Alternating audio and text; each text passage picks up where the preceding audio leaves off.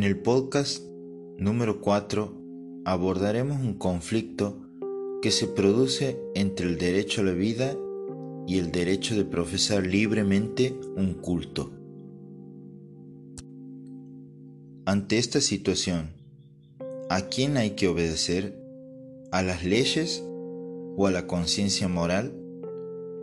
En este sentido, se ponen en contradicción dos derechos reconocidos y garantizados por nuestra Constitución Nacional, el derecho a la vida y el derecho de profesar libremente un culto.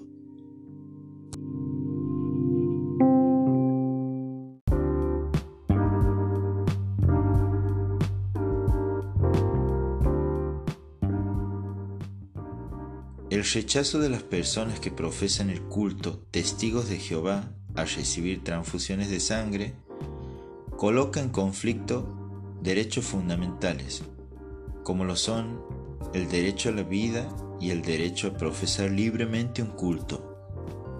Las personas testigos de Jehová rechazan las transfusiones de sangre por una cuestión de los principios y creencias que propagan su religión, es decir, que se rige por un principio moral. Esta prohibición genera un conflicto toda vez que está en riesgo la vida de una persona. Sin embargo, el derecho a profesar libremente un culto es también un derecho reconocido constitucionalmente. El artículo 14 ampara así el derecho de toda persona de elegir libremente la religión que considere conveniente acorde a sus convicciones y actuar de acuerdo a los principios y valores que propagan esa religión. Otro artículo que fundamenta la posición de los testigos de Jehová es el artículo 19, que reconoce el principio de autonomía.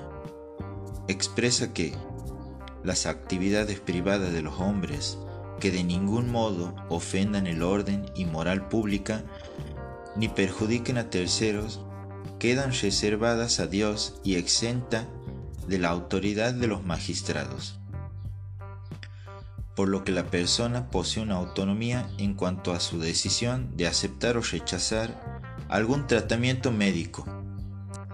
Entonces, volvemos al interrogante principal. ¿A quiénes hay que obedecer? ¿A las leyes o a la conciencia moral? El derecho a la vida es un derecho fundamental que las personas poseen por el solo hecho de existir como tal.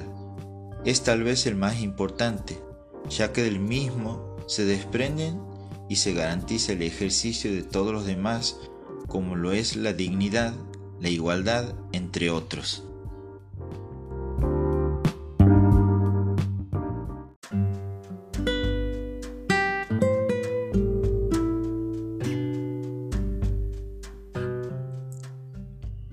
Finalmente, cabe destacar que ninguno de estos derechos tiene carácter absoluto, ya que presentan restricciones y límites, algunas establecidas expresamente en la ley. En el derecho a profesar libremente un culto, la limitante está impuesta por el orden, la salud y la moral pública, y el respeto por el derecho de los demás y por su parte el derecho a la vida, que si bien es considerado un derecho fundamental, no es absoluto porque además de garantizarse el derecho a la vida, se debe garantizar la dignidad de la persona y el derecho a una vida digna.